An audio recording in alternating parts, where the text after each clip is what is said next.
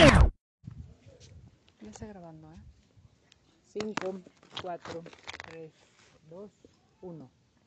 Bienvenidas, bienvenidos y bienvenidas a un episodio de la segunda temporada de Filosofía. A todo Rox. ¿De qué vamos a hablar hoy, Rox?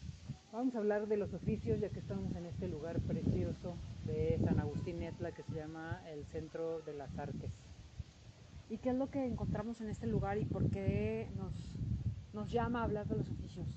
Eh, lo que encontramos es como el arte del textil, el arte de la serigrafía, el arte de la litografía, el arte como una parte de una resistencia estética de los pueblos originarios aquí en Oaxaca. O sea, el arte no, el arte no de los museos, el arte no que se encuentra como en estas grandes instituciones, sino el arte, digamos que de a pie, que va muy de la mano con el tema de, de los oficios, que es un tema que también eh, en este siglo XXI creo que nos debería de importar mucho. Claro, sí, estamos hablando del arte de crear un mueble, del arte de hacer una blusa, de hacer un textil, De hacer un huerto. del arte de hacer un huerto, del arte de dar un masaje, del arte de dar masaje, del arte de hacer filosofía claro. Como oficio, más claro. que como erudición, ¿no? que es un poco lo que queremos hacer con este podcast, como la filosofía también puede ser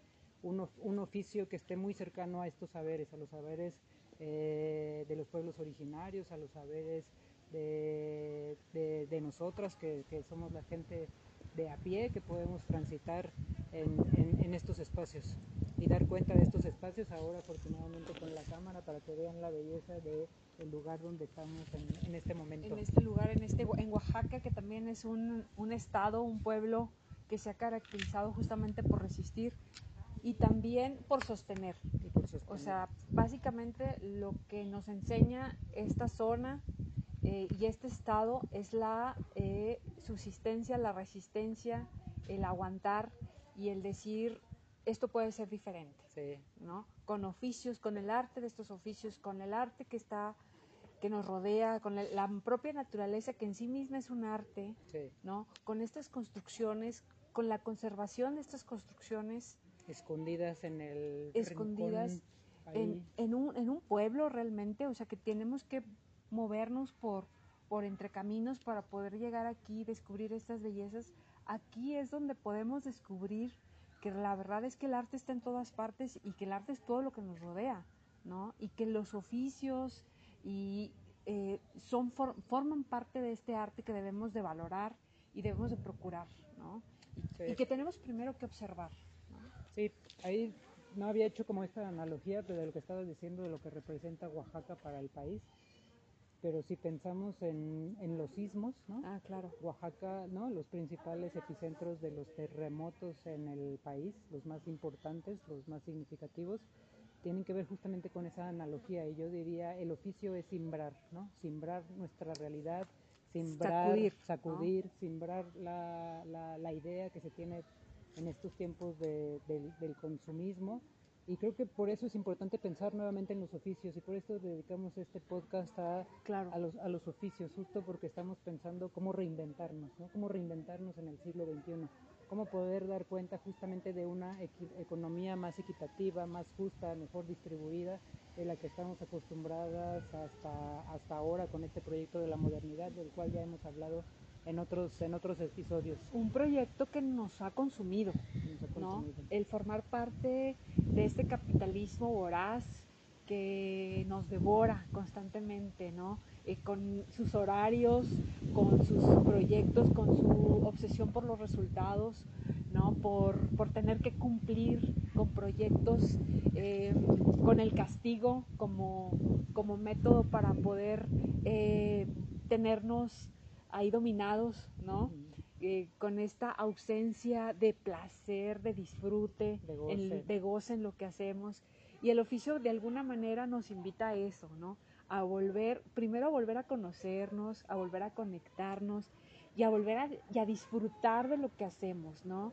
Me imagino en alguien que está trabajando un mueble con la madera y cómo está disfrutando el tocar la textura de la madera, ¿no? Y el pensar en lo que va a construir, en lo que va a crear, ¿no? Y creo que es lo mismo con todos los oficios, ¿no? Eh, con quien está haciendo una tela, ¿no? Con quien está... Con quien da masaje. Con quien da masaje, yo doy masajes. esta, esta con lo que se puede hacer con el cuerpo. Sí, con lo que se puede hacer con el cuerpo, con lo que puedes sanar, y con lo que puedes eh, conectarte con otra persona, con la energía que puedes conectarte de otra persona a través de esta danza, ¿no? De dar un masaje y ayudar a otro cuerpo. Y creo que es lo mismo con el resto de los oficios, ¿no? Eh, yo tengo poco viviendo en Ciudad de México y me eh, causa enorme fascinación, enorme placer descubrir los oficios que veo en la calle, ¿no? hace unos meses eh, noté al afilador, ¿no? Noté al, y estaba en ese proceso de estar afilando un cuchillo. Eh, también me he encontrado al señor que vende las nieves, al que vende esta fruta que me gusta mucho, ¿cómo se llama? Eh, este sonido que me encanta, que se oye en las noches. el camote. El camote. O sea, el, simplemente el ver el carrito del camote. O sea, que tú ves que alguien lo hizo para este em, esta labor de ir caminando por las calles ofreciendo esta, esta fruta. Sí, ¿no? sí. Sí, bueno, la intención justamente es eh, de, este, de este podcast y, es, y de, la, de, estar en este, en este lugar es cómo podemos recuperar eh, a partir de esta realidad eh, nuestra propia mm, satisfacción, realización una realización que normalmente ha estado ceñida como a esta idea del éxito, del dinero, del consumo y tal, pero que pues por azares del destino nos encontramos hoy aquí sin haberlo planeado, ¿no? Veníamos a otras dinámicas familiares, en otros contextos, a, a, Oaxaca quizás es un llamado también, ¿no? Eh, de acercarnos. Un llamado del universo. Un llamado del universo acercarnos como a replantear nuestra, nuestras realidades en ciudades tan grandes como la Ciudad de México y cómo pensamos nuestro, nuestra proyección de vida a unos 40, 50 años. Entonces creo que este, este, este podcast, que hay cosas que, que, por ejemplo, que tú has dicho con respecto a la madera,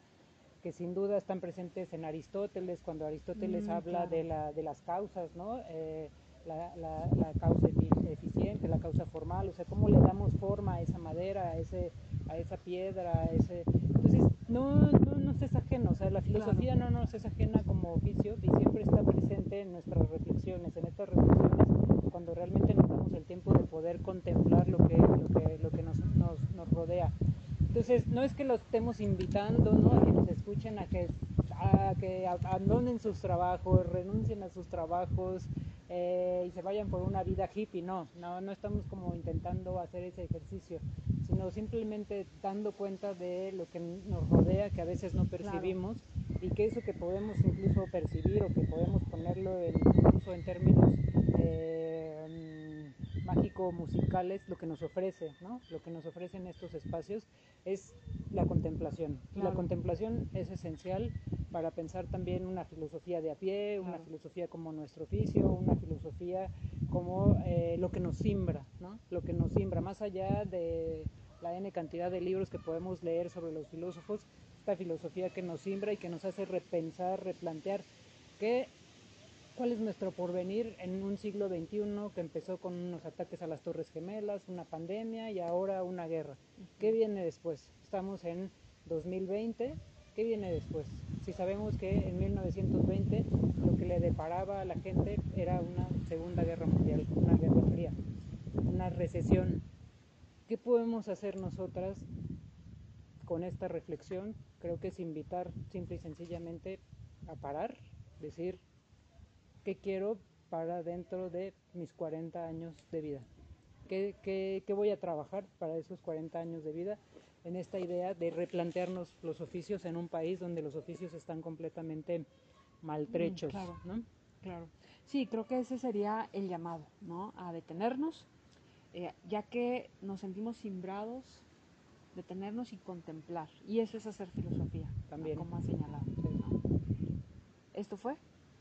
Eh, filosofía. A todo Rox. Agradecemos a nuestra camarógrafa estrella. Ana Laura Rodríguez.